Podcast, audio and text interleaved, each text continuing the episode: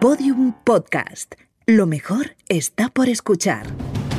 Cuando los cartógrafos del Renacimiento reflejaban en sus mapas una zona jamás pisada por el hombre y por tanto seguramente peligrosa, dibujaban una criatura mitológica y escribían debajo: Ic sunt dragones.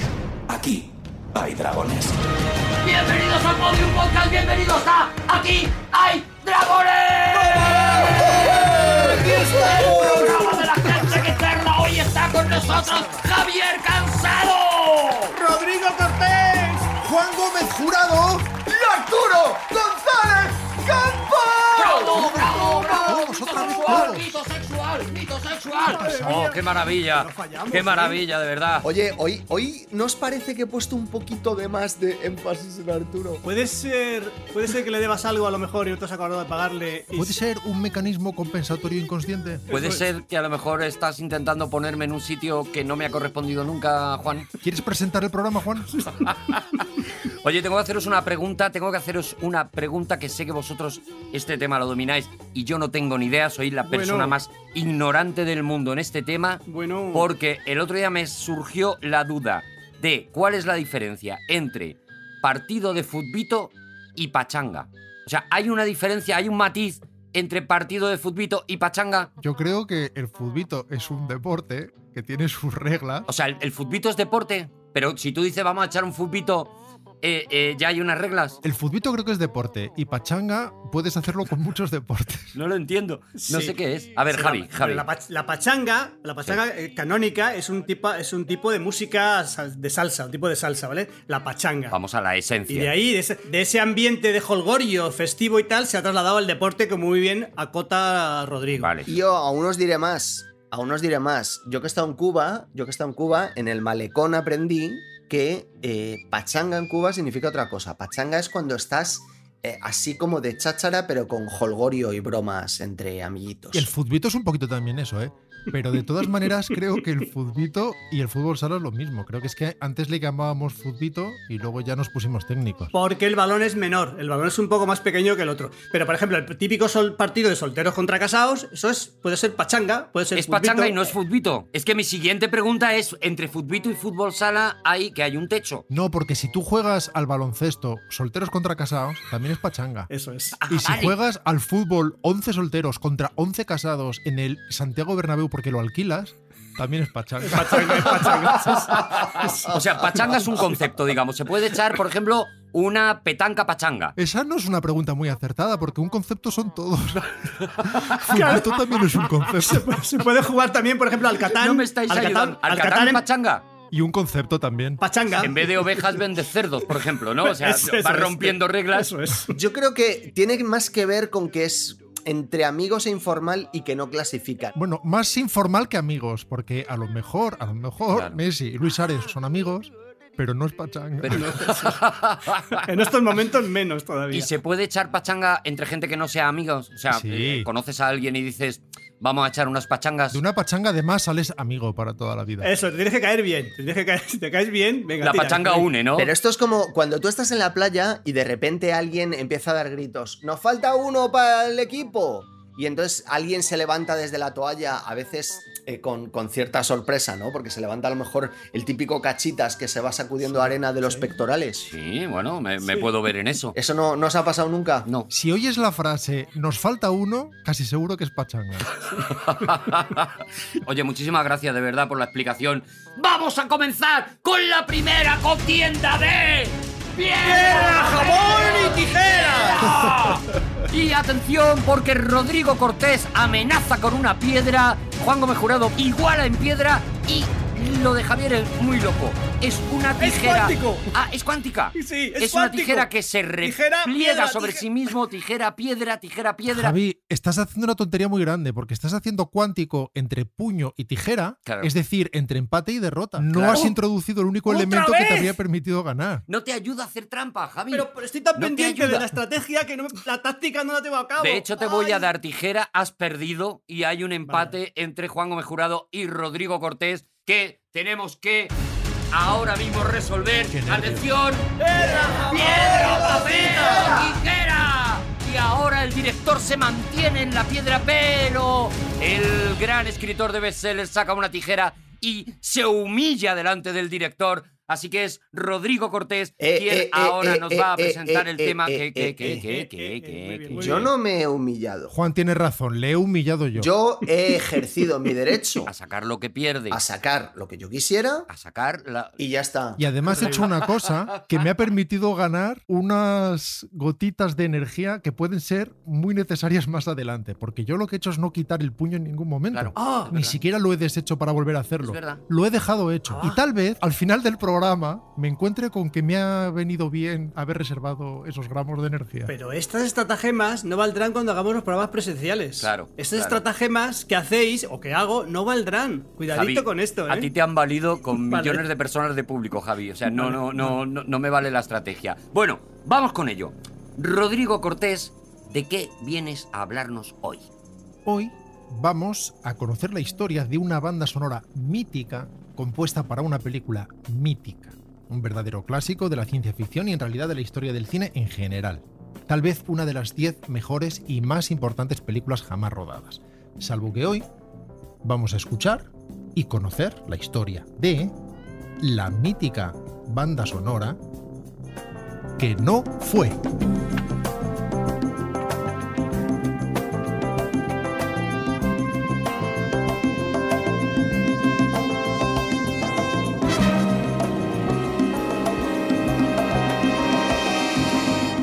Como estoy seguro de que sabéis, no todas las bandas sonoras llegan a meta. Es decir, no todos los trabajos que un compositor de cine realiza para una película acaban necesariamente en la película. Escucha, hay series que uno hace y que tampoco se hacen. Y, o sea, hay un montón de trabajo de los creadores que al final se desvanecen en el, en el éter, ¿a que sí? En el limbo. Y hay mucha gente que llega a meta, pero a lo mejor subido en un coche o tomando estricnina y entonces no vale tampoco. Hay incluso gente que se esconde en el cuarto de baño para no hacer la carrera.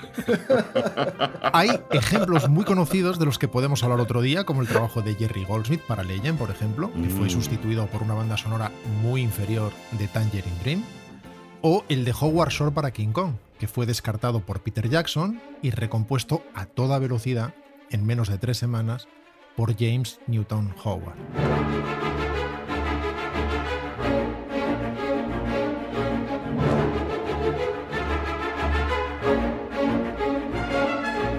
En aquel caso, seguramente Shore hizo una de sus bandas sonoras exigentes y la Universal, el estudio, reclamó una partitura más hollywoodiense, más asequible, si Peter Jackson no quería renunciar a su montaje de tres horas. Probablemente hubo parte de negociación y probablemente el propio Jackson se sentía muy presionado por la necesidad de tener éxito después del Señor de los Anillos Mm. y también se sintió más cómodo con música que tratara la acción de un modo excelente, sin duda, no vamos a dudar eso, pero quizá más convencional. En todo caso, no hemos venido aquí a hablar de King Kong.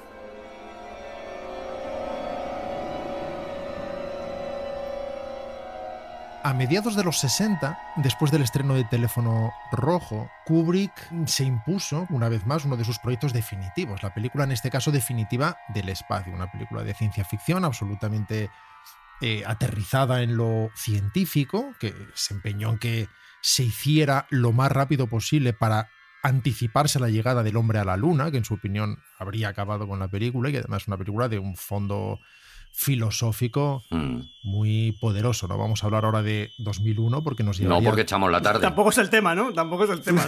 Ni King Kong, ni 2001. Yo empiezo a enfadarme ya, ¿eh? porque todos esos temas me gustaban. Es que todos son buenos. En todo caso, uno de sus objetivos, uno de los objetivos de Kubrick era crear una película fundamentalmente sensorial, mucho más que racional.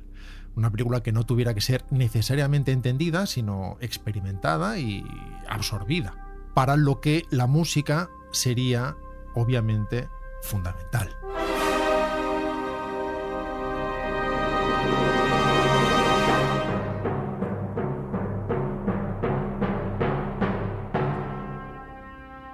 Y, aunque Kubrick trabajó en montaje con piezas clásicas en teoría provisionales, el estudio, que era la Metro, Metro Goldwyn Mayer, tenía claro que una peli de naturaleza tan ambiciosa y tan abstracta necesitaría la colaboración de un compositor de cine profesional que unificara el estilo general y que envolviera la película en una narrativa precisa.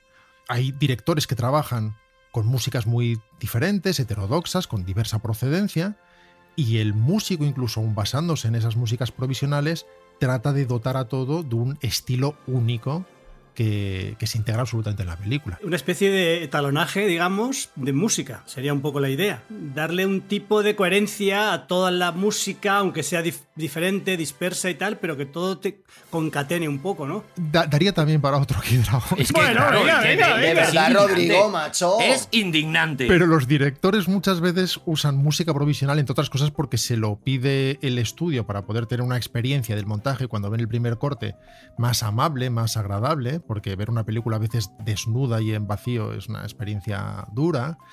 Y eso genera problemas. Es más fácil la visión, pero a la vez todo el mundo se enamora de las pistas provisionales y luego no hay manera de deshacerse de ellas. Claro. Y lo que acaba pidiéndosele al compositor es que haga lo más parecido a eso sin que le saque el juez la tarjeta amarilla. No la estropees, sería, ¿no? Yo tengo un ejemplo de cómo re- se relacionan las personas normales con esto. Esto es como cuando tú llegas a una casa que te acabas de comprar o de alquilar, te mudas y tú dices, mira, voy a dejar aquí este cuadro mientras me pienso dónde va.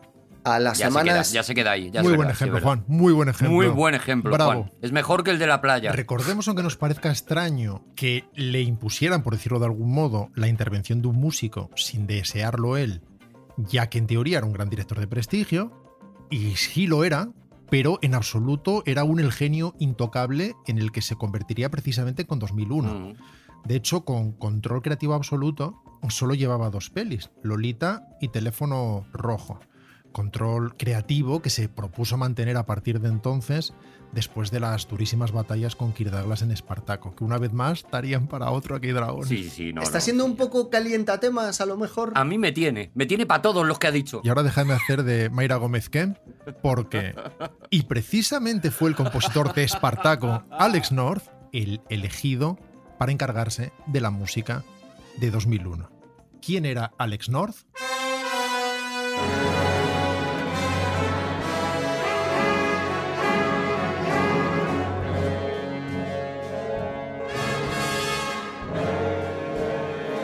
Puta obra maestra. Qué guapo que está aquí Marlon Brando, ¿eh? Alex North era uno de los músicos más reputados del momento y se dio a conocer al mundo con esta película cuya música estamos escuchando ahora, un tranvía llamado Deseo de Elia Kazan, de tono jazzístico, compuesta fundamentalmente a base de metales, una música tan sudorosa como la propia película. Y que después compondría la música de títulos como El largo y cálido verano, El ruido y la furia, Quien teme a Virginia Woolf, Ya ves. y en 1964, no sé si os lo había mencionado, Espartaco.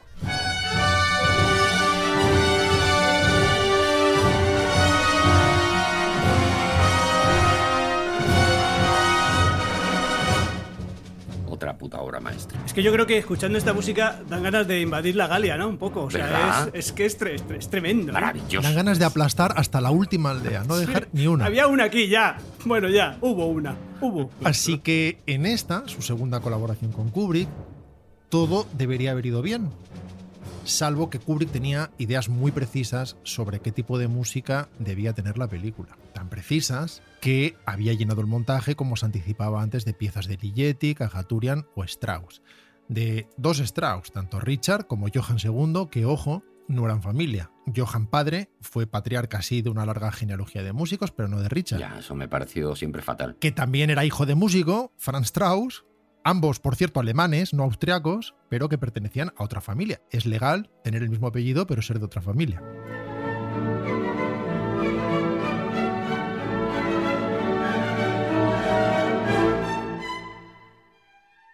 En el mundo germano, eh, Strauss es como Gómez. O sea, no os preocupéis. O sea, no, es, o sea, no pasa nada, es normal. No, no nos preocupamos, Javi, gracias. Vale.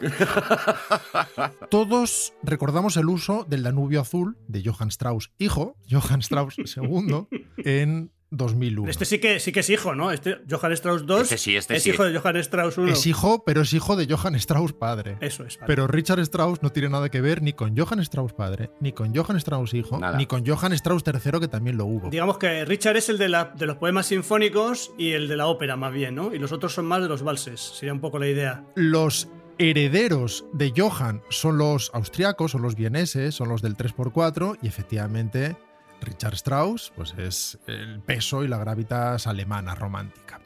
Y el uso de Danubio Azul, todos lo recordamos, es uno de esos de esas piezas que no deberían funcionar, que en teoría no encajan con las imágenes que estamos viendo, pero precisamente por ello dotan de una universalidad extraña a lo que vemos, como si esas naves fueran pequeños bailarines flotando en su propia coreografía espacial. Así que la competencia de North era, me temo, muy poderosa. Claro. Si ya es difícil para un director quitarse de la cabeza las piezas provisionales que a veces se usan para montar, imaginad si esas piezas Ya. pertenecen a maestros de la música. Clásicos, claro. Claro. ¿Sabéis un, que, eh, que Strauss en alemán es un poco como Gómez? ¿Qué más, Rodrigo? Además, Alex North dispuso de solo dos semanas para componer y grabar 40 minutos de música. Tarea muy poco razonable que casi se lleva a North por delante.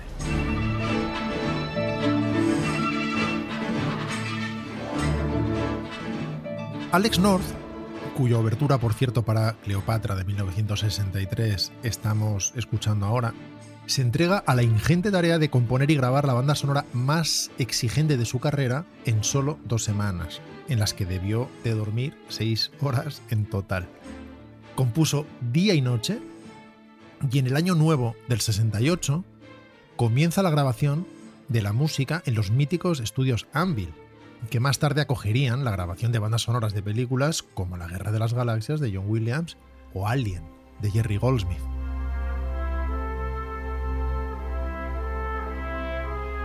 Una pregunta, Rodrigo. ¿Tú no has grabado ahí también? No, en los Anvil no he grabado. He grabado un par de veces en Abbey Road y en los Air Studios. Son todos grandes estudios de Londres, pero no donde se produjeron esas grabaciones, sino otras. ¿Te has hecho la foto del paso de cebra, que es lo que está ahora mismo en la cabeza de todo el mundo? No. ¿No te la has hecho? No, me la hice de chaval en, en mi primer viaje Vale, ¿ves? Pues ya está, pues es. De hecho, en, en internet hay una cámara enfocando siempre a Abbey Road. Claro. Enfocando al paso de cebra, quiero decir, para que puedas controlar todo el rato quién se está haciendo fotos. Y cualquier coche que vaya por esa calle sabe que tiene que parar llegado el momento. Y por cierto, ya para seguir dando información que no tiene ninguna trascendencia, Que es la que nos gusta. Se aprovechó para repintar el paso de cebra de Abbey Road en el confinamiento. Aprovechando No que por forma. primera vez en mucho tiempo no había ni coches ni turistas. Si- sigamos con el. No, por favor. El caso es que producto del agotamiento, Alex North sufre una brutal lesión de espalda que le hace seguir su tarea tumbado en una camilla. Y tiene que recurrir a su buen amigo y orquestador habitual Henry Brandt para que dirija la orquesta a él, porque a él le es imposible hacerlo. Está doblado. Está muy recto, pero sí está doblado. Aún así, asiste a todas las sesiones y da instrucciones desde el control para poder llegar a tiempo a poner música, ojo, a los primeros 50 minutos de película, que es lo que le había entregado Kubrick. Después se dedica a, durante 11 días, esperar con ansiedad a que Kubrick le pase el resto de la película, Y a ir al fisio. para grabar preferiblemente con la espalda en su sitio, como dice Arturo, nueva música en febrero. Pero después de esos días de espera, que imagino que aprovechó para recibir masajes y para beber piña colada, Ah, no. Kubrick le comunica que no va a necesitar más música y que la segunda parte de la película tendrá solo efectos de sonido y respiraciones. I can see you're really upset about this.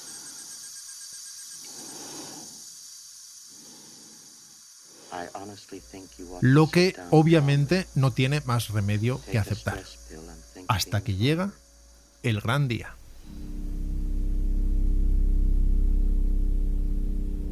En algún momento de enero de 1968, Alex North recibe la invitación del estudio para asistir por fin a una proyección de la película para ejecutivos en una de las salas de la Metro Goldwyn Mayer. Así que Alex North se sienta en su butaca, Kubrick, a su vez, está sentado un par de filas más adelante, le saluda como si tal cosa, Ay. y se apagan las luces de la sala. Comienza la proyección, todo va bien.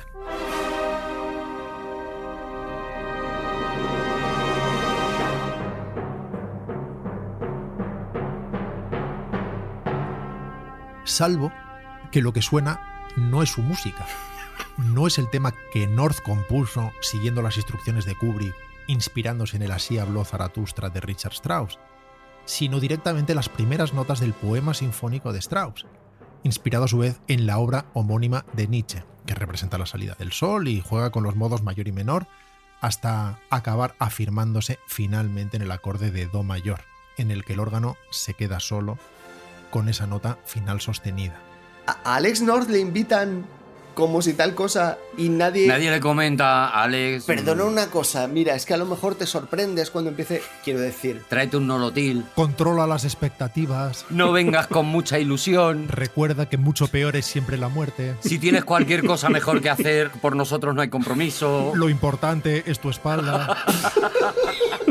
Ese es el tema, que no le dijeron nada. Y claro, aquí hay todo tipo de especulaciones a posteriori sobre lo que hizo Kubrick y por qué lo hizo Kubrick y la maldad de Kubrick y su inhumanidad y su incapacidad, cómo mantener a alguien en plantilla sin decirle siquiera que no va a usar su música. Pero en realidad nada es tan fácil. No hay una respuesta para esto. Por otro lado, no sabemos exactamente qué pasó y por qué pasó. Cada uno contó lo que contó y cada uno desde su punto de vista, pero tengamos en cuenta que Kubrick estaba en pelea con el estudio para imponer su música. Y que él desde el principio quiso poner su música. Entonces, de alguna manera, imagino que él estaba jugando sus bazas y no estaba mostrando más de la cuenta hasta el último momento. Y que esa proyección también era su forma de enseñarle al estudio que tenía razón, que la música que él había elegido funcionaba. Y de alguna manera esa fuerza se perdía si empezaba a filtrar toda esa información de antemano y generaba especulaciones por parte de los ejecutivos o del propio Alex North. él tenía un poquito de miedo de que se presentara Alex North en plan, oye, que me ha quitado la música. Bueno, y por otro lado probó la música de Alex North.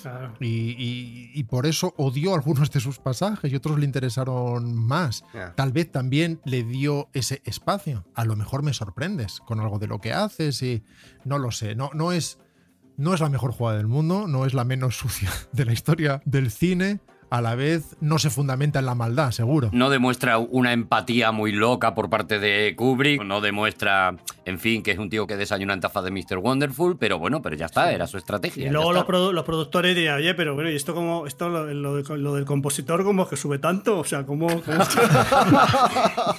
No tenemos que olvidar que estaba proyectando un tipo de película jamás visto. Era una experiencia radicalmente inédita en la historia del cine. Entonces las propias presiones de Kubrick serían enormes y él tenía que buscar la manera de hacer su guerra del modo más eficiente. El caso es que lo que escucha Alex North es a Richard Strauss, no su música. Alex North había adaptado, de hecho, esa misma estructura en la pieza que él compuso para ese momento, pero es evidente que Kubrick la ha descartado sin decirle nada.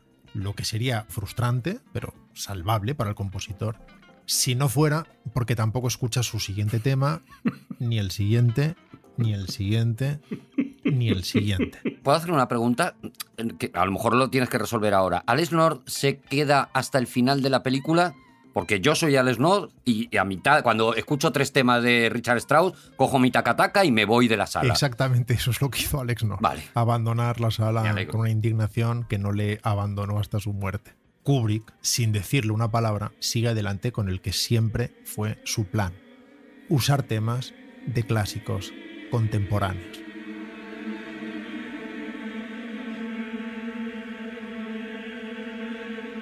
Kubrick diría más adelante a Michel Simen, el crítico francés.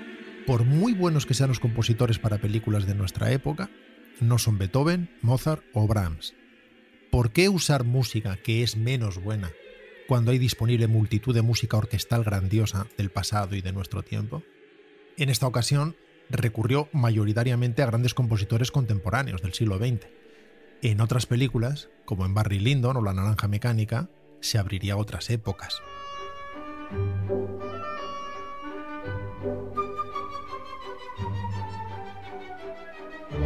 Así suena, por ejemplo, Rossini en La Naranja Mecánica.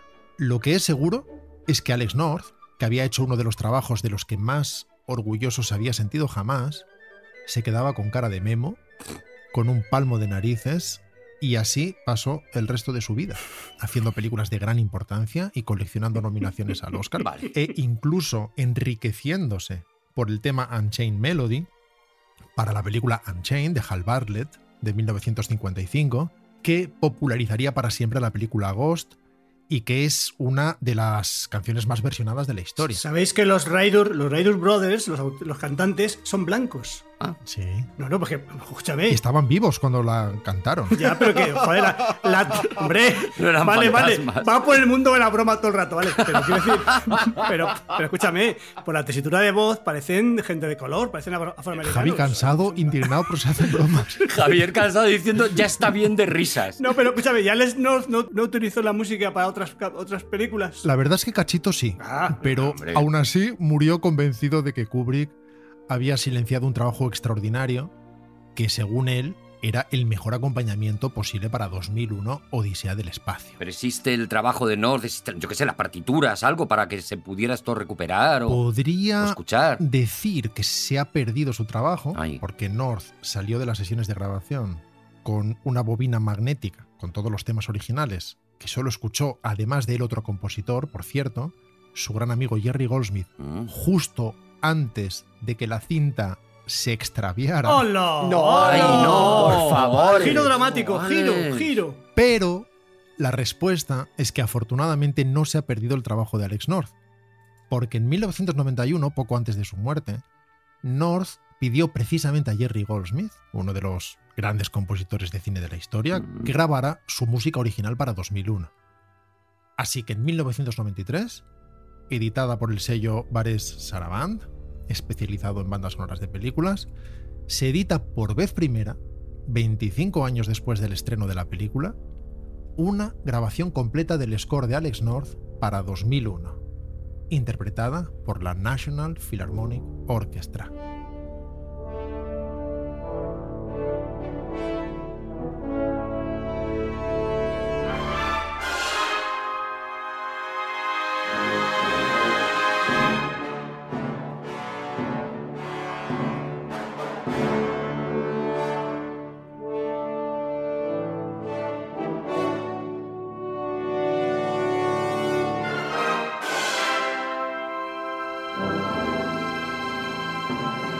Poco, es un poco Cleopatra, ¿no? Un poco, o sea, mm, me recuerda más a, a Cleopatra que a Strauss. O sea, es- aunque tengas esa estructura esa que decías de la, de la contraposición, del- de, los, de- de los, de los tonos mayores y menores, en fin, que conserve ese tipo de cosas, me recuerda más a Cleopatra, esa especie de, de toque rimbombante de las, de las, de las, trom- de las Sí, trompas. por fin, decirlo de forma simple, suena a peli de romanos. ¿no? Sí, un poco. Eso es, eso es. Sí, hay algo de eso. Es, es cierto que suena puro Alex North. Sí, Aquí ni siquiera vamos a entrar, bueno, podemos hacerlo evidentemente, pero no, no sé si tiene mucho sentido entrar a hablar de qué es mejor.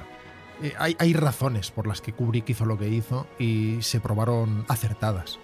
De alguna manera las elecciones de Kubrick, paradójicamente precisamente por usar música antigua, aunque no tan antigua, era, era contemporánea, eh, fundamentalmente de unos cuantos años antes, hicieron la peli más universal. De algún modo, usar a Johann Strauss con su Danubio Azul universaliza la película, mientras que la música de Alex North lo hubiera encuadrado mucho más en una época concreta y habría sonado a película de finales de los 60.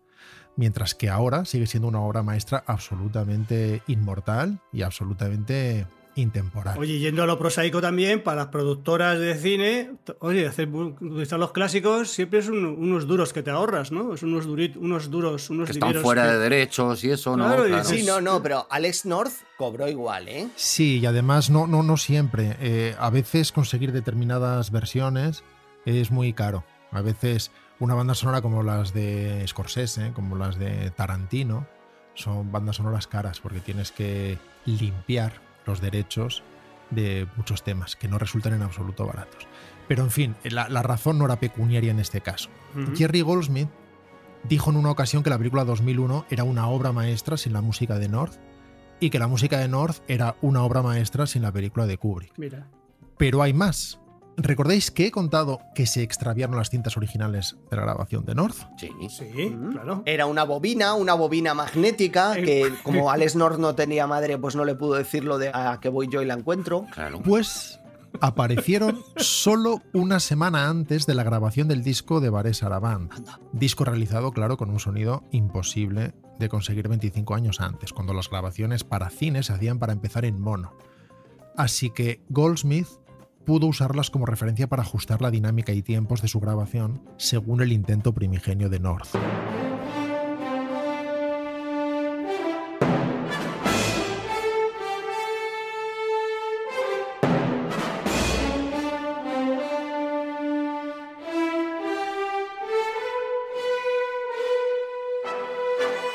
Y En el año 2007, anteayer, el sello discográfico Intrada edita por fin la banda sonora original de North en su glorioso mono original, no el mono del hueso, sino el sonido monofónico, que era, insisto, el propio del cine en el año 68, y que sonaba así.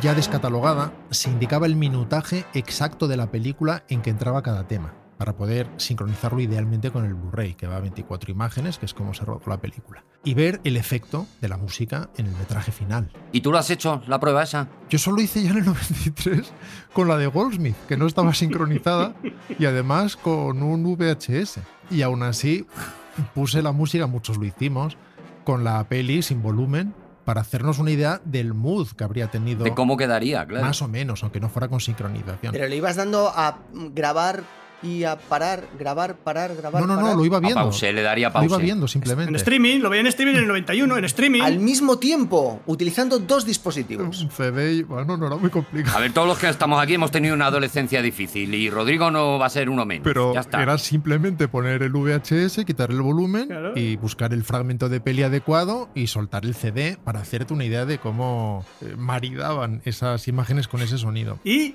y Pero efectivamente, con la edición de entrada ya lo hice de forma más específica, porque, porque en esa edición que ya está descatalogada se indicaba exactamente el momento en que entraba cada corte.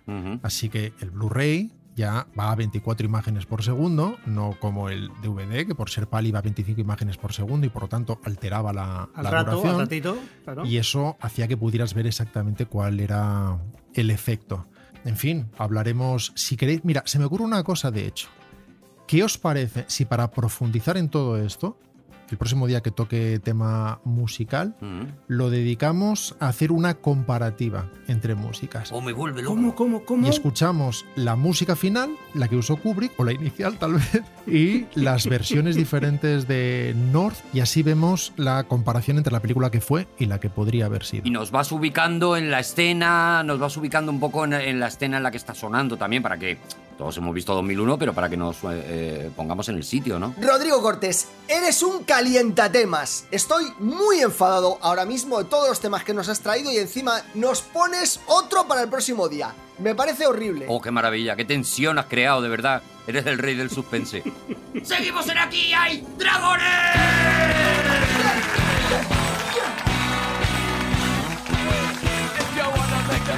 ¡Guau, temazo el de, el de Rodrigo, eh! Juan, te voy a machacar, Juan, te voy a machacar. No sé cómo venís de cargaditos los demás, pero a mí me parece que además dejando intriga para cuando a él le dé la gana, porque esto lo hará cuando lo, Spin-off. lo tenéis muy complicado. Ha dejado spin-off. Ha dejado spin-off. ¿Qué, qué? Venga, vamos a hacer un, un piedra, tierra Ah, y... tienes ganitas, ¿eh? Claro. Eh, atención, atención, porque esta es la primera vez, antes de que presentes eh, la batalla, esta es la primera vez ¿Sí? en años que nos enfrentamos en exclusiva eh, Javier Cansado y yo. Toma, Mira, el Sion toma. se está respirando, así que vamos con esa batalla de ¡Piedras sin tomate! Y atención, Juan Gómez Jurado ha apuesto ¡No! por el papel. ¡Sí mientras visto! que Javier Cansado, la primera vez que no hace trampas, saca una piedra directamente y palma.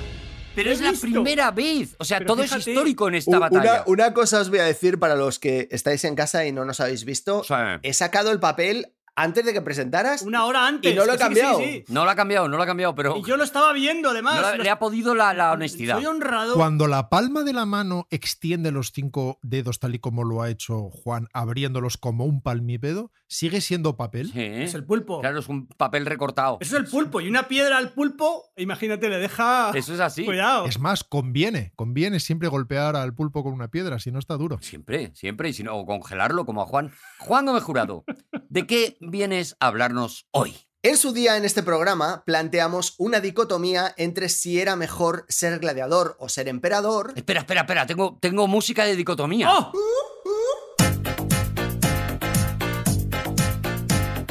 Me vuelve loco. Ojalá traigas siempre dicotomías, de verdad. Un temazo, es un temazo. Esto lo llega a escuchar Kubrick y lo mete todo el rato.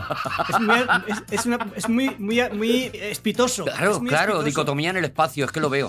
Planteamos una dicotomía entre si era mejor eh, ser gladiador o emperador, como os decía, y hoy toca una nueva dicotomía, Sí. pero no vamos a No poner no vamos a poner esa música que ha puesto Arturo, vamos a poner música epiquísima de la muerte.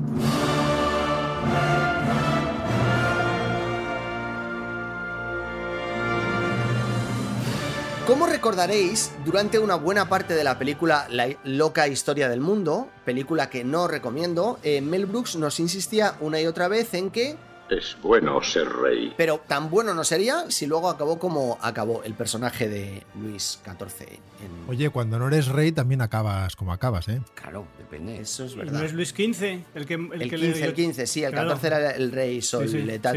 Qué vergüenza. Y eso que fíjate, la historia de Francia me la sé de memoria. Bueno, es por eso que hoy voy a lanzaros mi propia dicotomía.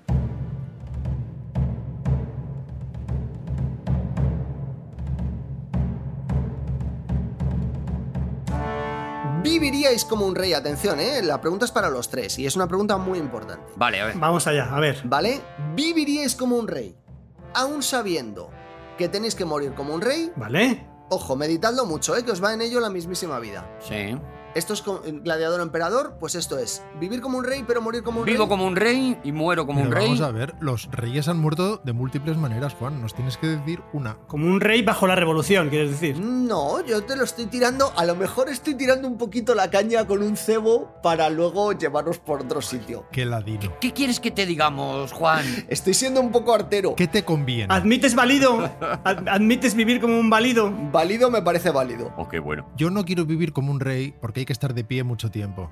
Hay que estar escuchando discursos de gente del colegio de notarios de Teruel y cosas así. Y cosas así, claro. y cada lunes y cada martes y cada jueves. Pues yo sí, yo sí quiero ser rey. Yo quiero ser rey. Yo quiero ¿Tú vivir, quieres ser rey, quiero Javi? vivir como un rey y que todo el mundo además se arrodille delante de mí. ¡Arrodillaos! ¡Que viene el rey! ¡Agachad las cabezas! ¡Que viene el rey! El Pero rey. como un rey, como el rey de Sian. O sea, tú lo que quieres es un rey clásico, ¿no? Un rey de los Rey. de, de los no de un rey, no un rey parlamentario ni coñas de esas. Un rey, un rey autárquico. El rey Yo quiero que- ser rey porque Ah. el rey no va a sitios, se persona.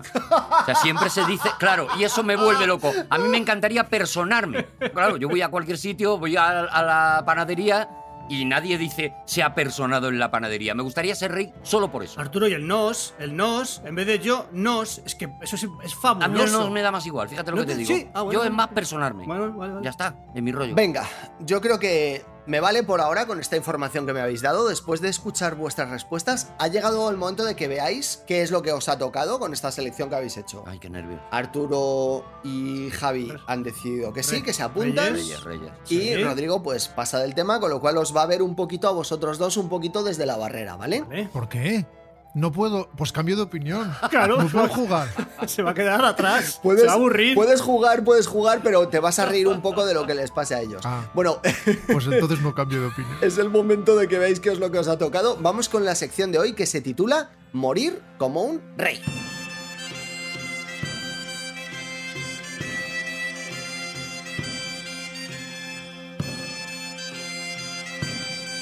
Para esta sección, lo que vamos a hacer es revisar las que considero las muertes más, digamos, interesantes de la historia de la monarquía y vamos a clasificarlas del 1 al 10, ¿vale? Muy atentos. Por poner un ejemplo, solo puede haber un ganador de entre todos estos señores de los que os voy a hablar. O sea que os voy a pedir que os lo toméis muy en serio, como todo lo que hacemos en este programa, no es pachanga. Pero no hay una priori del 1 al 10, has dicho. ¿No lo, lo- lo has clasificado ya? o No, No, Solo- ahora os explico la clasificación. Vale. Ah, vale, vale. vale. yo- es que hay va- mucho lío, joder. No, no, no, la clasificación la vais a hacer vosotros. Vais a clasificar la muerte de los reyes Ah. en torno a tres baremos. Las tres es espectacularidad, ¿Vale? estupidez ¿Vale? y deseabilidad. Deseabilidad. Deseabilidad. Ahí gano. Las tres Edes. Perdonad si no hago muchos comentarios, pero estoy mirándolo todo desde la barrera. Vale, tenéis que ponerle nota cada uno. Rodrigo también puede hacerlo, a lo mejor un poco con cierta altivez salmantina, diciendo, bueno. Rodrigo, es que- participa o me persono y, y me vas a escuchar, ¿eh? Igual no te doy audiencia. Vale, yo voy a ir apuntando vuestros resultados para poder luego a- asignar el ganador. Vale, ¿De Juan acuerdo, el jurado ¿no? coge una libretita porque se toma esto muy en serio y se dispone a tomar nota. Empezamos.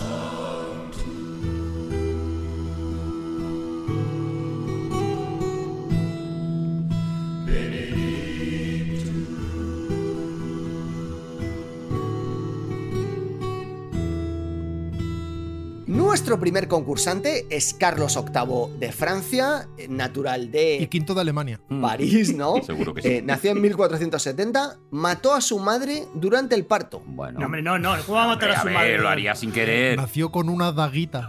por la misma característica que luego acabaría nombrándole en su, en su adultez. A, a Carlos VIII de Francia le conocían por el cabezudo.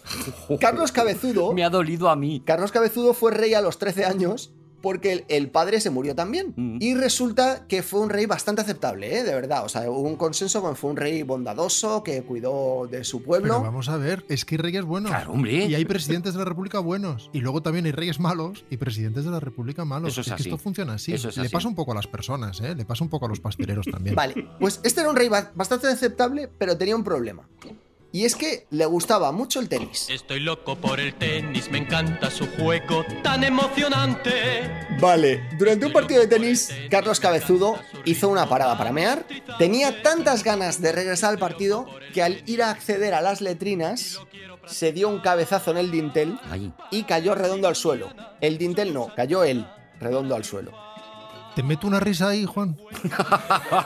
Sí, hombre, porque el chiste está muy bien construido. No ha entrado, pero está construido muy bien. Los médicos lograron reanimarle lo suficiente. Es que es verdad, yo, yo tengo muchísimo sentido del humor, pero luego no me entran las cosas como a Javier Cansado. Por lo que sea. Por lo que sea. Que vosotros decís cualquier tontería y la gente se ríe y yo hago un chiste súper sesudo y súper inteligente y no. ¿Qué pasó entonces con el cabezudo, Juan? Los médicos intentaron reanimarle, ¿vale?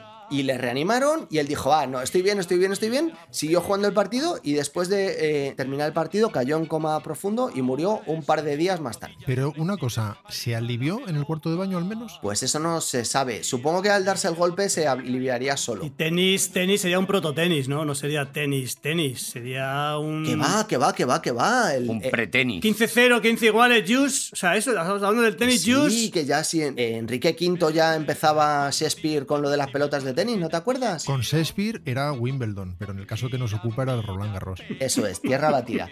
¿Vale? Que además absorbe mejor si te haces pis. Bueno, vamos a puntuar entonces, por favor. ¿Te meto una risa ahí, Juan? Sí, por favor.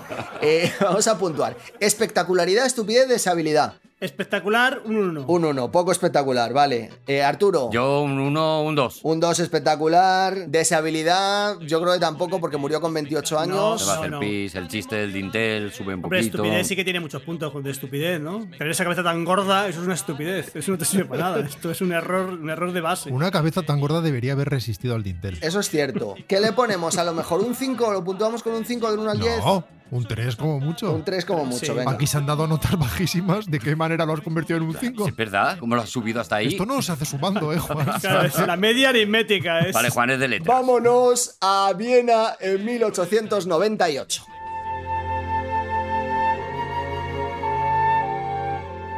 ¿No es maravilloso cómo la radio nos permite romper las barreras del tiempo y el espacio? Maravilloso eso. Ahora mismo estamos en Viena, personados. Todos conocemos a Isabela Amelia Eugenia, más conocida como Sisi Emperatriz, a la que recordaremos tras eh, la película aquella, ¿cómo se llamaba? Sí, sí. Sí, sí. Se llamaba Sí, sí. Y luego estaba Nono Pequeño Robot. Su amigo fiel. El director se llamaba Rabrindanat. Rabrindanat. Sí. Y se le ponían las frases en las carpetas. Ernst Mariska. Ernst Mariska, que no me salía. Es Es Marisca, Marisca. es verdad. Trilogía protagonizada por Romy Snyder. No sé si son buenas o malas películas, que nos diga Rodrigo si quiere. Pues son no son ni buenas ni malas. Son las de Sisi. Estaba Sisi, Sisi Emperatriz y Sisi recibe su primera orden de alejamiento. Son pe- películas para pasar, para pasar el Pero son películas que hemos pasado tarde muy buenas con el Kleenex en la mano. El caso es que Sisi tenía muy mala suerte. Todo el mundo la quería, pero tuvo una mala tarde. Atención, porque yo creo que Javier Cansado va a sintonizar mucho con esta, esta muerte, ¿vale? A ver. Luigi Lucchini, anarquista italiano, decide en 1898 ir a matar al príncipe Philippe. Le había localizado al príncipe en un hotel en el que estaba comiendo. Así que decidió que él a su vez iba a parar también a comerse un Bratwurst. ¿Nos suena otro atentado? Al de Gabrielo Príncipe, ¿te suena? Claro, el que se comió unos emparedados buenísimos, sí, sí, de pastrami, sí, Eso sí. es con el bocadillo de pastrami. La Primera Guerra Mundial. Bueno, pues cuando salió del, del bar, Luigi Lucchini, eh, el anarquista, se acercó a la puerta del hotel y los botones le dijeron que Philip se había ido. Así, se enfadó él. Pues a la primera persona que vea yo de la realeza me la cargo. Justo en ese momento salía Sisi y claro, Luigi Lucchini tuvo que cumplir su promesa. Con gran dolor de su corazón, apuñaló a la emperatriz en el suyo de ella, el corazón. Qué pena, qué pena. Justo cuando iban a rodar la cuarta. Vamos a puntuar, no os voy a complicar mucho, simplemente tener en cuenta los, los En requisitos. total, con todos los parámetros yo le doy a esa muerte, con todos los parámetros le doy un 6. Un 6. ¿Arturo? Yo te lo subo a un 7, yo te lo subo a un 7, porque sí, sí, al final. Vale. Yo te lo bajo a un 5 por el pastrami. Vale, pues 6, 7, 5, me da de media un 6. Seis. Así que bueno, ya hemos superado. Primera, hemos, se hemos coloca sub- primera. Hemos subido. Bien, sí, sí, vamos, yo voy con sí, sí. Vamos, sí, sí. Pero si si no era reina, sí, bueno, emperatriz. Emperatriz, que es lo mismo. Vamos a Grecia a principios del siglo XX.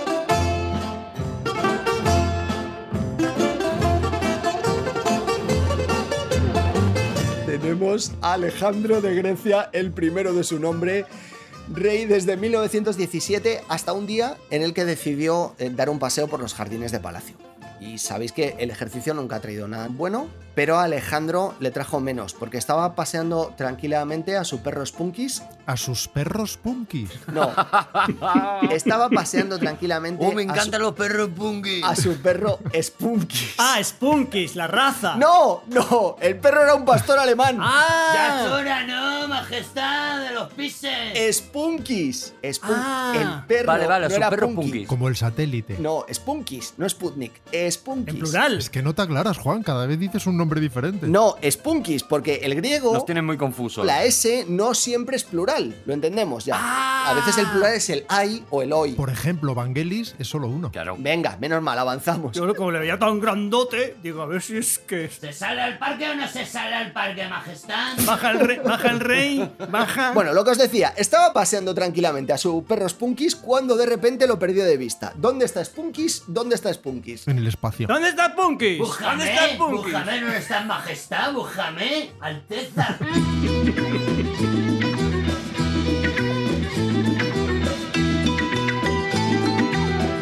Unos gañidos al otro lado de una mata de azaleas le alertaron de que Spunkis andaba no lejos de allí, pero en problemas. Al, cruzar la mata se encontró con que Spunkis estaba siendo atacado por un feroz mono de Gibraltar. ¿Sabéis los, los monitos estos de Gibraltar? Venga ya. Sí. Sí, ¿En son monos, pero Punky, si es el- Con el cariño que le he cogido a Spunky. Hay un momento célebre cuando uno de los monos de Gibraltar tira un hueso al cielo y se convierte en una nave. Eso es. Eso pasó. Y crece y luego es King Kong. Le estaba atacando al mono de Gibraltar a Spunkis y a- Alejandro corrió en ayuda de Spunkis, pero mientras intentaba separar al mono, un segundo mono saltó de un árbol cercano y le mordió en la pierna. Es que en esa época, en Grecia, en esa época en Grecia, un mono de Gibraltar podía atravesar toda Grecia de árbol en árbol, Sí. sin problemas. De encina en encina. ¡Que no me sujetas, que les meto! ¡Que no me sujetas, que les meto! ¡Monos de mierda, ¿qué? El rey no le dio importancia al rasguño de la mordedura del mono en la pierna. No sé si habéis visto un mono de Gibraltar, pero eh, si medís desde el sitio donde eso eh, dobla vuestro dedo hasta la punta, las dos falanges, eso es lo que mide un colmillo de mono de berbería, mono de Gibraltar. Bueno, le lavaron la, la herida, le, le vendaron y esa misma noche ya estaba con fiebre. Doctor, la herida tiene dos trayectorias. Me dejo en sus manos, doctor.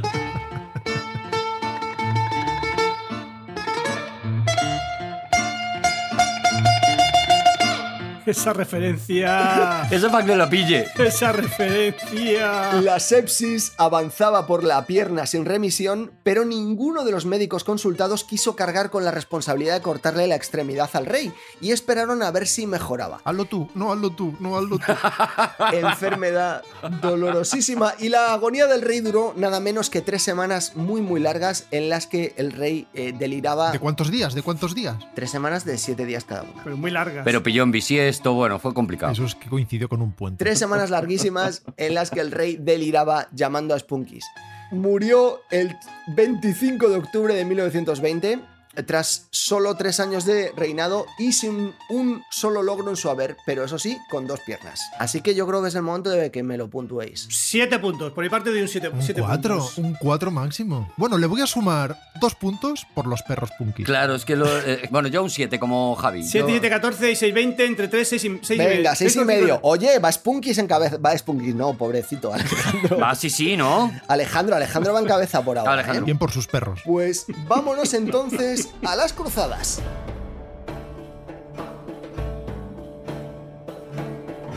Bueno, nuestro siguiente concursante es Federico I.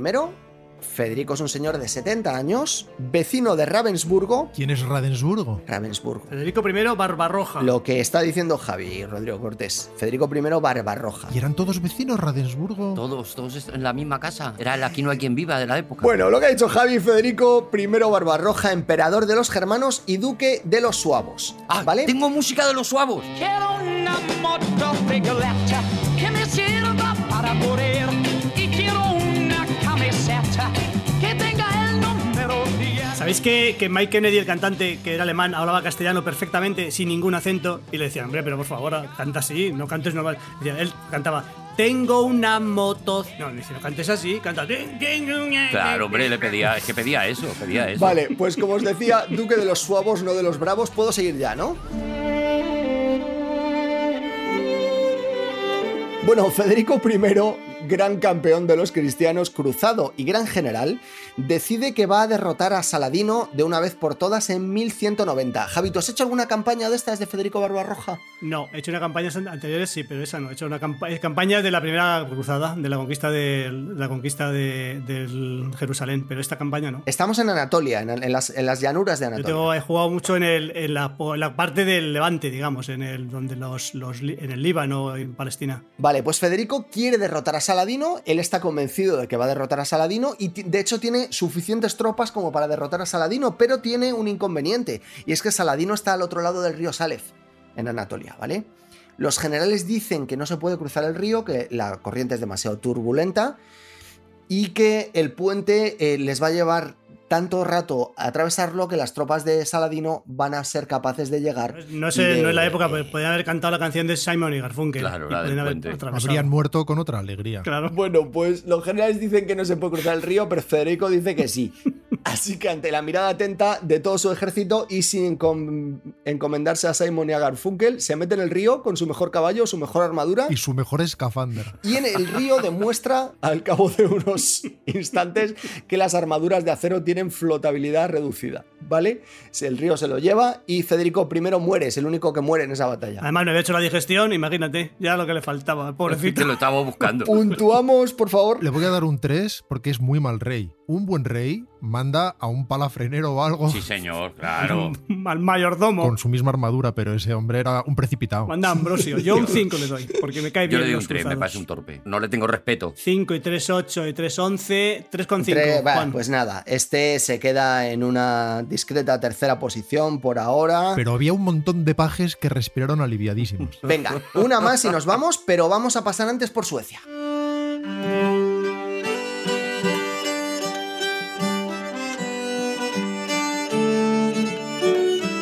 Me gusta particularmente. ¿Te la pides?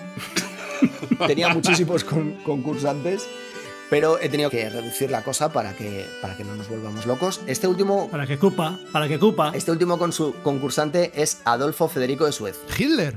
es un monarca, digamos, de adorno, ¿vale? A- No los distingo. ascendió al trono sueco en 1751. Ajá. Pero ¿qué pasa? Que el, el país tenía ya las, las bases de una democracia, así que el rey no hacía nada que no le dejaran hacer los partidos políticos. Y esto dicen que le causaba una gran ansiedad a Adolfo Federico. Normal. Es que la primera vez cuesta. ¿Qué hizo Adolfo Federico? Se entregó la comida.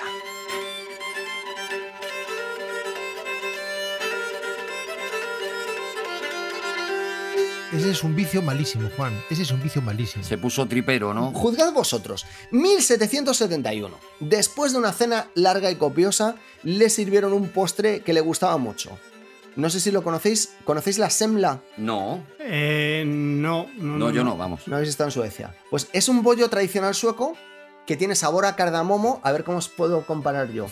Es como. ¿Conocéis la bomba de nata? Sí, sí. Sí, hombre. ¿La bomba de nata, la normal o la de cardamomo?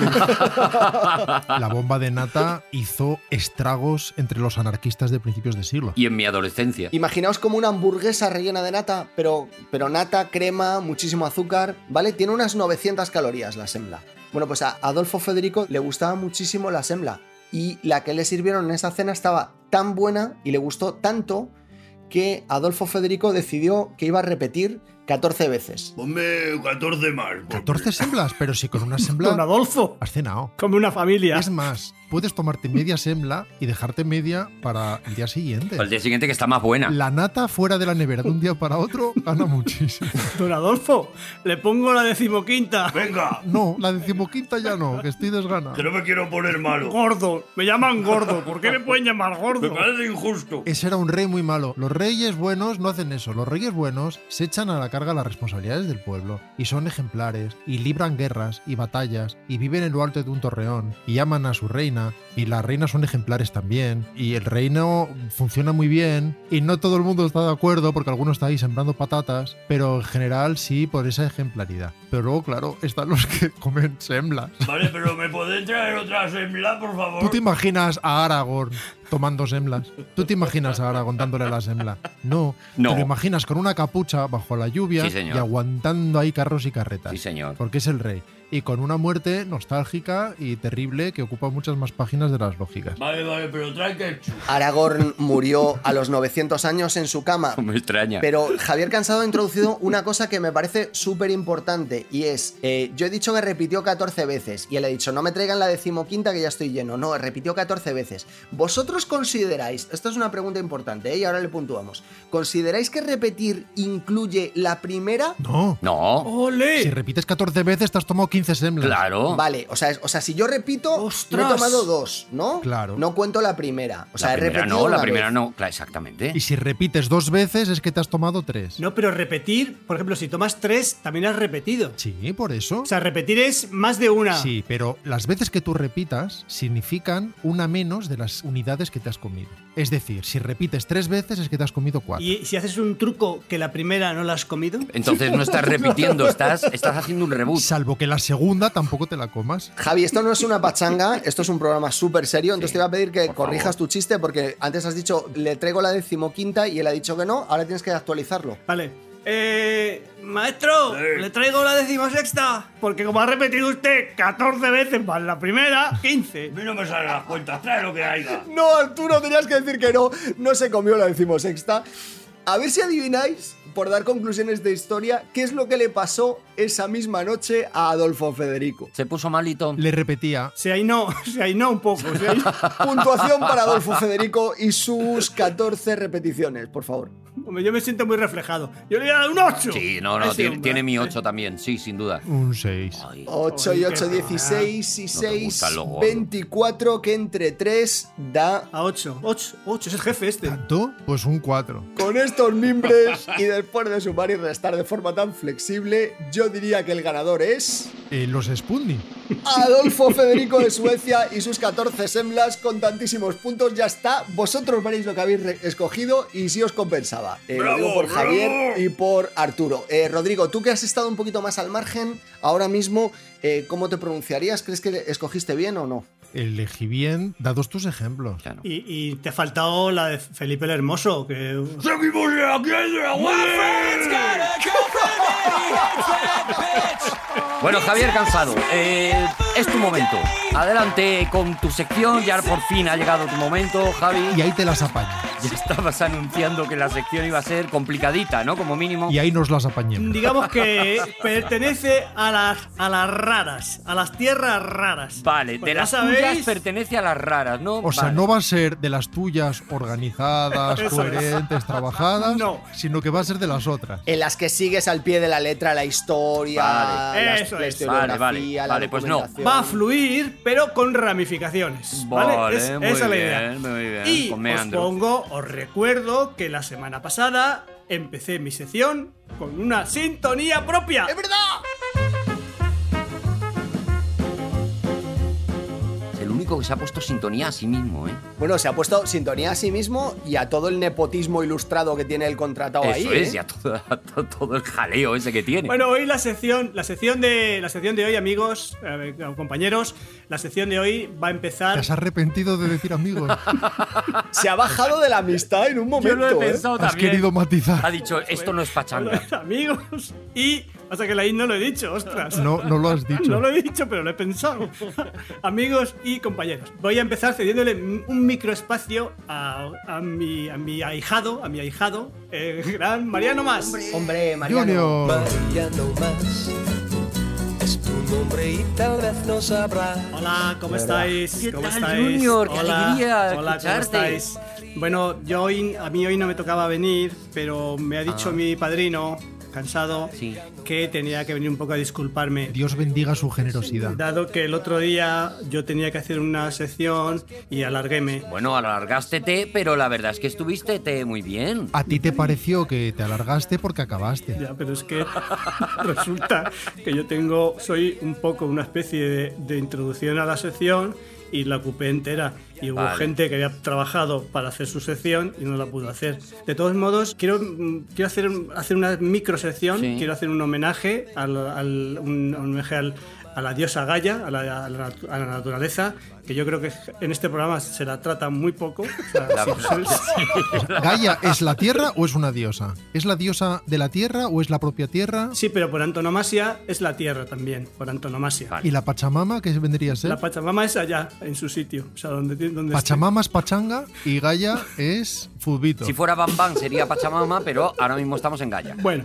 entonces, quiero dedicar una canción. eh, en este caso se la voy a dedicar a don Arturo. Ay. Que yo a don Arturo le veo. Pero- mm, Discúlpeme si le ofendo, pero le veo a usted como más montaraz. Más cimarrón. Más- Más agreste. Más, más paleto, perdón. Pero, pero, pero, pero, Junior. Pero Junior, si yo te he dicho agreste. Junior, Puedes hablar de rural, puedes hablar de una persona pues llana, una persona. Pero, no paleto. pero no ¿crees que- malo, no, mal, no un mal paleto. Paleto un- en bonito, un sí. buen paleto de campo, Vale. de pueblo, muy, o sea, muy bondadoso. La verdad es ¿eh? que sí, yo he No- sido cabrero y la verdad es que me identifico prácticamente con, con el mundo Pues del campo. Por eso le dedico esta canción a la naturaleza y a usted especialmente. Vamos a escucharla. lágrimas vierte la sitiería que tiende a desolar. Y es por no verte, reina que un día fuiste de aquel lugar. Ya el jilguero se alejó de aquel frondoso algarrobo. Pero, pero qué maravilla, Junior. Pero esta canción habla del algarrobo, Junior. Sí, es, es que es un árbol que, el- que yo le tengo mucha fe a ese árbol. Yo soy.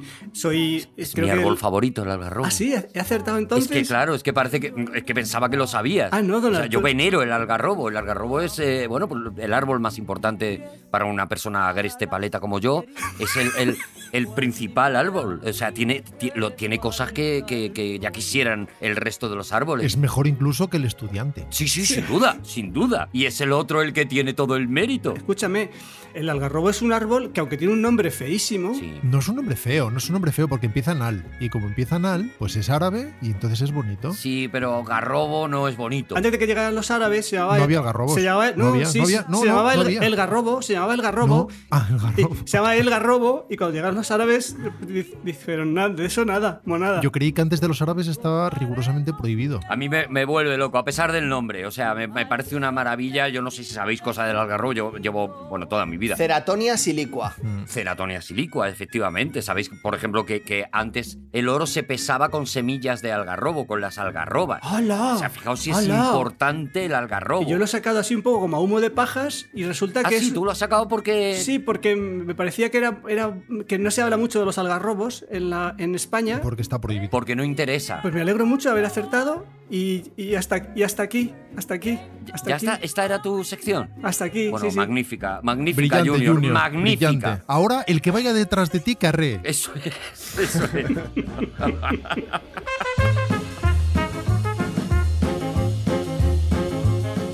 muchas gracias, Junior. Eh, Ah, ah, ya, ya está aquí Javier cansado. ya estoy aquí otra vez. Bueno, Ha eh, vamos a ver. brillante, eh, brillante tu ahijado, eh. Bueno, muchas gracias, muchas gracias. Yo hay que darle poco a poco, hay que darle responsabilidad, porque es una persona que tiene mucho interés, ¿eh? Tiene Muy mucho bien, muy interés. bien, la O sea, verdad. Va de momento, mejorando. El otro día Sicomoro, hoy Algarrobo, está muy bien afinado, muy bien entonado. Pues fijaos, porque hoy mi- en mi sección, voy a ceder espacio, por supuesto, pero en mi sección se va a hablar, no lo seré yo, se va a hablar de México, de la conquista de México. Se habla poco de México en este programa. Se habla muy poco. Eso sí, cada vez tenemos más oyentes mexicanos, por lo que sea. Por lo que sea. Abrumados por nuestro conocimiento de su historia. Oyentes mexicanos no sé cuántos tenemos. Creo que dieron un salto muy grande cuando se enteraron de que creíamos que Guacala Guacala era buena. Pero locutores mexicanos tenemos cada sí, vez sí, más. sí, no, no. Aquí estamos a tope con eso. Sin olvidarnos de los chilenos, por favor. Por No, favor. vamos, Los el cono sur argentinos, los uruguayos, los peruanos, los Todo, colombianos, todo, los todo. venezolanos. Sí, Centroamérica, por favor, Guatemala, por, favor. Y Norteamérica, Bueno, que es bueno, México. Salvador, habéis estado en San Salvador, una ciudad maravillosa, Me maravillosa. hueles a merengue y a bolero. Entonces, Bueno, eh, Javi. Mi, mi sección está tomando coherencia, eso me gusta. Los costarricenses. Para esta sección sé que se han, le- se han leído los intervinientes, los comparecientes, que no voy a ser yo. La gente Se han de la leído Guyana. el Los libro de la conquista de México Los Vélez, se, ha leído la nueva historia, la verdadera historia de la conquista de la Nueva España, de Bernal Díaz del Castillo, se han leído la segunda carta de relación de Hernán Cortés, se han leído mucho para hacer esta sección que me parece que va a ser al final minúscula. se, se- se- se han leído un montón de libros. Sí. Bueno, os pongo en antecedentes, porque no voy a hablar de la conquista de México, voy a hablar de una No, cosa no, no, no, muy, no. muy concreta, ¿vale? Vale. Muy concreta. Os pongo el antecedente, ¿vale? Estamos en 1519, ¿vale? El, el Hernán Cortés ya ha desembarcado en, en- en Veracruz, bueno, ha desembarcado en la ciudad que luego fue Veracruz, está, eh, tiene una lucha con los, con los trascaltecas, porque no llegó a luchar con los aztecas, No, más allá, ni con los caltecas, fue con los trascaltecas. Los trascaltecas. con los trascaltecas, correcto. Entonces está ya en, está en, en Tenochtitlan, Ciudad de México, está allí, lleva seis meses, Los trascaltecas inventaron las bibliotecas. bueno, Ahí no te voy a meter una risa. No, no, no, no. y las pinacotecas, bueno, y...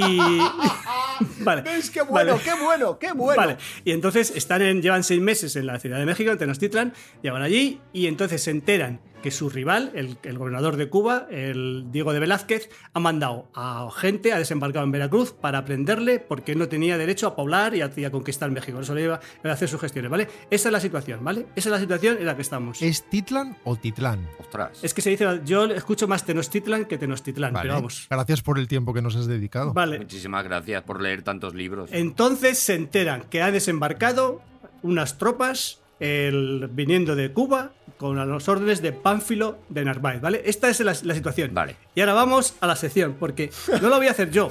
¿Qué creíais? ¡Sorpresita! La va a hacer Savoy. ¡Toma! Savoy, No me esperaba Savoy en esto. ¿Qué recuerdos nos trae esto de hace no tanto? Hola, ¿cómo estáis? Hola, ¿cómo estáis? ¡Hola, Savoy! Bueno, el, eh, cansado se ha precipitado porque, o sea, ¿lo comprendéis? Yo no, yo realmente ¡Qué maravilla! no, no voy a hacer la sección. Ah, ¿no? Sino que simplemente, no, o sea, me he limitado, me he limitado solo a, a buscar las canciones. Ajá. Porque me parecía que era un poco. Era peculiar que yo hiciera hablar de la conquista de México teniendo entre nosotros en el elenco a una persona que es mexicana. Claro. Española, mexicana, española, mexicana. Qué lío de acentos nos ¡Qué jaleo tiene! Has hecho una L así geminada, catalana, luego has tirado un poquito hacia lo vasco, ahora vuelve a Javi cansado. A ver, Savoy es un personaje universal, entonces, claro. Si veis que digo me comprendes, es que es Savoy. Yo también te recomiendo que de vez en cuando lo digas. Porque no- digo, yo solamente me he limitado a, a- a- a seleccionar una música que después de, no sabía, me pasó como a como Alex North con, con Kubrick, porque yo he cogido la música que he querido y no, la- no está muy adecuada a la- al tema, pero bueno, así Son vida. detallitos. Así que música a cargo de Savoy y texto a cargo de Bang Bang. Ya estamos todos. Pero es una superproducción hoy, ¿eh? Esto no se puede pagar. Esto va a ser uno de esos carteles como el día más largo, todo el rato con tu misma cara. Todos no, todos no están, todos no están porque falta el primo de Bam Bam que se llama Bim Bim, que hoy no va a venir. Bueno, bueno, bueno. Bueno, espérate. Además era Bim Bam. El Bim Bam. Ay, bueno, perdón, bueno, sí. bueno. Espérate que no sabe. Hola, híjole, ¿cómo estáis? ¿Cómo andáis? Hola, ¡Hombre, híjole. Bambán! Hola, Bambán. Bambán, yo tengo una pregunta. Dime. Esta- esto es una sección eh, que eh, ha introducido Mariano Más Jr. Bueno, sí. Que ha hecho la selección musical, eh, la ha hecho Savoy. Ándale. Increíble. Y que eh, creo que vas a desarrollar tú. Pero esto que es el segundo capítulo y nos estás haciendo el resumen del primero. Claro, claro. Vale, ¿y que, quién la cobra? Previously on. Pues la, la cobraremos un poco entre todos. Iremos a. ¡Nos invitan a comer unos tacos! ¡Cansado! Mm, ¡Música! ¡Música! On a wonderful day like today, I defy any cloud to appear in the sky. Dare any raindrop to plop in my eye on a wonderful day like today. Voy a contarles lo que, lo que pasó en un momento en 1519, que es una, una guerra civil, vamos a decir así, una guerra civil, esto poco se ha dicho, una guerra civil entre los gachupines, entre los, entre los Hernán Cortés y Pánfilo de Narváez, enviado por Diego Velázquez. Vale, y, y para una guerra civil. ¿tú Bueno, crees he de decir que eh, yo en la infancia no la pasé en Gijona, la pasé en Guetaria, pero bueno, ya está, ¿eh? Esto explica, claro, esto explica muchas cosas. Pero, eh, eh, ¿tú crees, con todo el cariño a Savoy, ¿tú crees que la música acompaña a una guerra civil cruenta, según estás anunciando? Mm, Bueno, yo, yo creo que lo hizo con mucho, lo hizo con mucha ilusión. Yo creo que cuando hay muchos muertos, lo menos que puedes hacer es poner esta música. poquito de swing, Se sabe claro. muy poco, pero la Primera Guerra Mundial y el primer año de la Segunda Guerra Mundial, en megafonía, en el campo de batalla, se oían estas cosas. Bueno, os cuento lo que pasa, ¿vale? Estaba este, Hernán Cortés. Hernán Cortés pues se entera que, que han desembarcado en Veracruz, pues Pánfilo de Narváez. Ya ves. Que no era tan, que no era, que no era tan Pánfilo.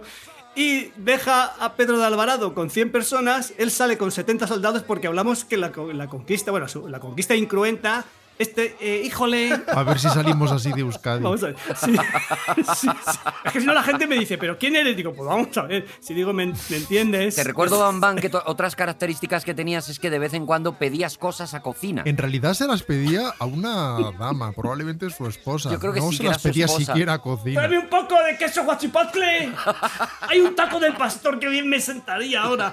Entonces, él sale de, él sale de Tenochtitlan, sale con 70 soldados. Y le dice a los- sus lugartenientes que están en otras zonas, dice, venise, porque parece que Pánfilo de Narváez, enviado por Diego Velázquez, quiere prenderme. Pachi.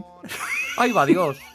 Te puedo, te puedo, perdón, eh, Bambán, eh, si de vez en cuando te sale tu infancia en Guetaria, en Guipúzcoa, en, en el conjunto de Euskadi, que es una tierra preciosa, para ayudar también a situarnos, podrías darte la vuelta y pedirle a la cocina, por ejemplo, una gilda o, o un- unas cocochas. ¡Ay, me traes un chacolí! No, es que no puedo, no puedo pedir un... Claro, es que no- es demasiada mezcla. Acompáñame, el queso guachipotle, lo acompañan de chacolí. Híjole. Lo que no avanza es Hernán Cortés, ¿eh? Con que os quedéis con la idea de que sale un contingente de Tenochtitlan con, dos, con 70 soldados. Hmm. Y luego quedan los lugartenientes. Y son 330 soldados. Quedaos con esa idea. Y Vale. Pánfilo de Narváez está en Veracruz. Y le dice Hernán Cortés: Oye, irse a Cholula.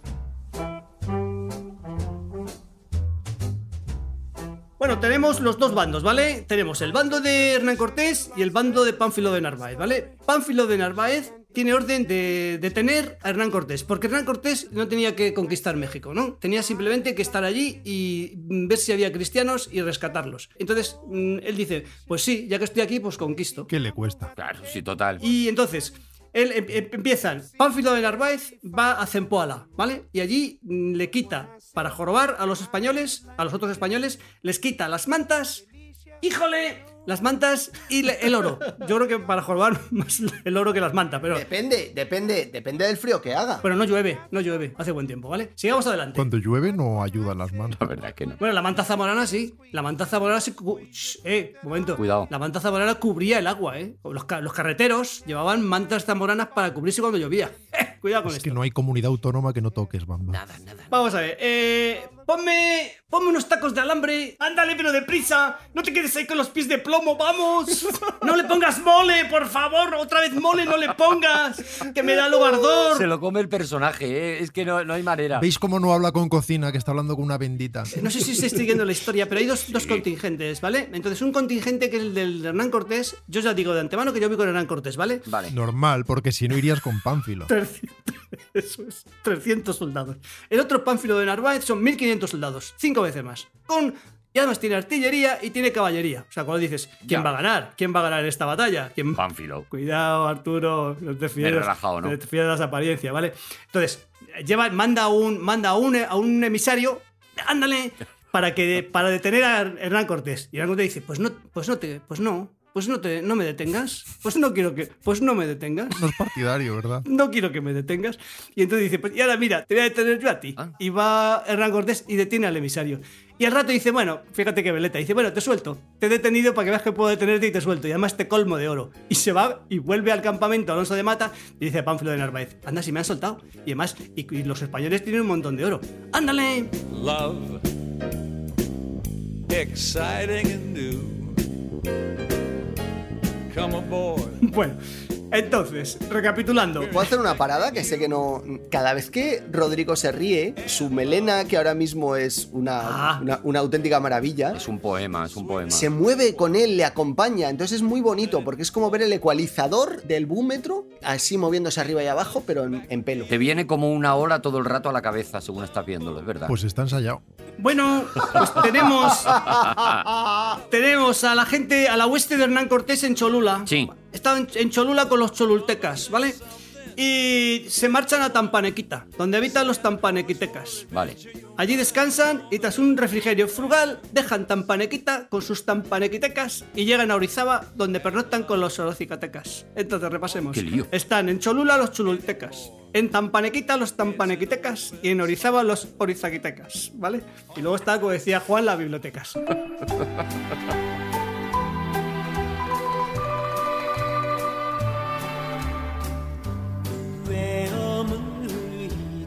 Y ahora mete, después de meter una canción, sin venir a cuento, mete otra. Vale, tenemos a una hueste en Tampanequita, ¿vale? Y a otra en Zempoala, con los zempoaltecas. Con los zempoaltecas está Pánfilo de Narváez, con los tampane... No, en los tampanequitacas está tampacanequitica. Se te ha roto algo, Javi. Maravilla, de verdad. Voy a decir una vez más tampanequitecas, porque me parece que es un, un gentilicio muy bonito. Los tampanequitecas, ¿vale? Que serán oriundos de Tampanequita, ¿vale? Están ahí cada uno en una. Entonces empiezan a, lanzarse y empiezan a lanzarse a lanzarse improperios. Pues tú, ven- pues tú ven para acá, pues yo no voy, pues yo voy, pues yo no voy, pues yo quiero ir, pues te detengo, pues no, no te improperios detengo. más fuertes, Ven aquí ¿eh? si tienes, si te atreves, pues no me atrevo, pues ven tú, pues no vengas, Uh, pues venga. uh, qué duro. ¿Qué pasa con el queso guachipotle? Bueno, y entonces el. No, cervecita ahora no. Aunque sea un tequila sí. Un tequila sí que me gustaría. Tequilita sí. Una michelada. Una michelada bien reposadita también. ¿Sabéis que la michelada consiste fundamentalmente en echar los restos del cocido a la cerveza? Sí, sí, sí. Con una michelada has comido. Echarle carne, sí. Echarle proteína. Bueno, entonces eh, ocurren muchas vicisitudes y llega en 1500. Ah, una canción, espérate, pues metemos otra canción que si no esto no, no fluye. Que si no esto no fluye, dice que sinvergüenza. When love is king, when boy meets girl. Te lo juro, voy, voy a copiar el estilo de Javi, pero no para mis secciones, para mis novelas. Voy a poner. Y pasaron cosas. Y después lo voy a cerrar con una canción y le voy a cobrar 21 pavos. La última frase de la novela va a ser y al final menudo lío. Pero hay que dejar imaginación a los oyentes también. Claro, bueno, a los- claro. A, los, a, los, a los lectores en este caso. Una poca, pero toda. Pero Juan cobra 15 euros y ya está. O sea, no te, tampoco te sobres. en cualquier caso, estamos el 28 de mayo de 1520 y diréis, ¿quién, ¿quién va a ganar la batalla? ¿Quién va a ganar? ¿Quién ganará? ¿Será un choluteca? No, es Hernán Cortés, Ah. porque ataca por la noche sin avisar, entonces va conquistando todos los puestos de avanzada de los de Pánfilo de Narváez, y al- cuando llega la mañana siguiente han ganado a Pánfilo de Narváez. Pánfilo de Narváez le meten con una pica en un ojo, por lo que sea, sin, sin darse cuenta, Bueno. y ganan la batalla. Entonces se rinden, claro, porque han visto, y cuando ya, ya llega el día y ven que era solo 300, dicen, ay, qué tontos hemos sido por rendirnos. Pensaban que era, pensábamos que eran más. Ah, qué bueno. Y entonces ganó la, ganó la, la, la mini guerra esta, la guerra civil, la ganó Hernán Cortés Sí. y tuvo en total seis bajas del, de su ejército y las bajas de Narváez fueron 11. Esta macro batalla, esta épica, este combate épico se saldó con 15 fallecimientos. Que no es mucho, diréis, no es mucho, pero A mí me salen 17, pero vale, vale. Son, siguen siendo pocos. Murieron muchos más en el paseo de Isabel del otro día. ¿Te das cuenta de que tu estilo de narración viene bien a las anécdotas históricas que escoges? Porque tú has empezado contando esto como si fuera la batalla del abismo de Helm sí, eso es. o el, el- el asedio de Gondor. Y, y de repente. De repente era, era una pachanga. Pero esto le dejó mano libre ya ya, que es lo importante, le dejó la mano libre a Hernán Cortés para iniciar la verdadera conquista de México, porque hasta ese momento no había habido batallas, prácticamente. Había habido una matanza en Cholula y una batalla con los tlaxcaltecas, pero no había pasado nada.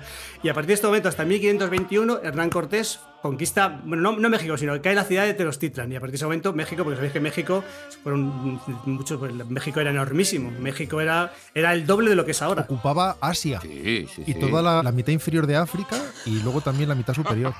Y bueno, pues ya está. Espero que lo hayáis pasado bien, porque ya. Ha sido espectacular. Ha sido magnífico, Bambán, de verdad. Yo, por ejemplo, me voy a poner la sección ahora para entenderla. Pu- pu- ¿Te puedo pedir un favor, Javi? ¿Te puedo pedir un favor? Eh, Bambán. Sí, dime. Ha hecho la introducción Junior, ¿la puede despedir él también, por favor? Espera que, espera que le llamo. A ver, ese está. Junior, ve- ven a despedir el programa y ya que vienes, tráete un burrito. También se lo encarga a Junior. Si se lo encargas a Junior, lo normal es que te aparezca ahí con un asno.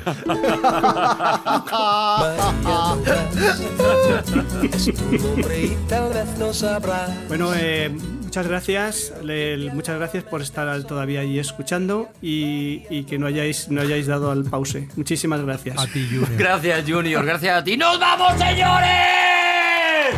Muchísimas gracias por estar escuchándonos. Muchísimas gracias a Podium Podcast. Ha estado con nosotros Rodrigo Cortés. Juan Gómez Jurado. Javier Cansado. Arturo González Campos. Nos escuchamos en el próximo Aquí de Dragones. Os queremos mucho. ¡Hasta pronto!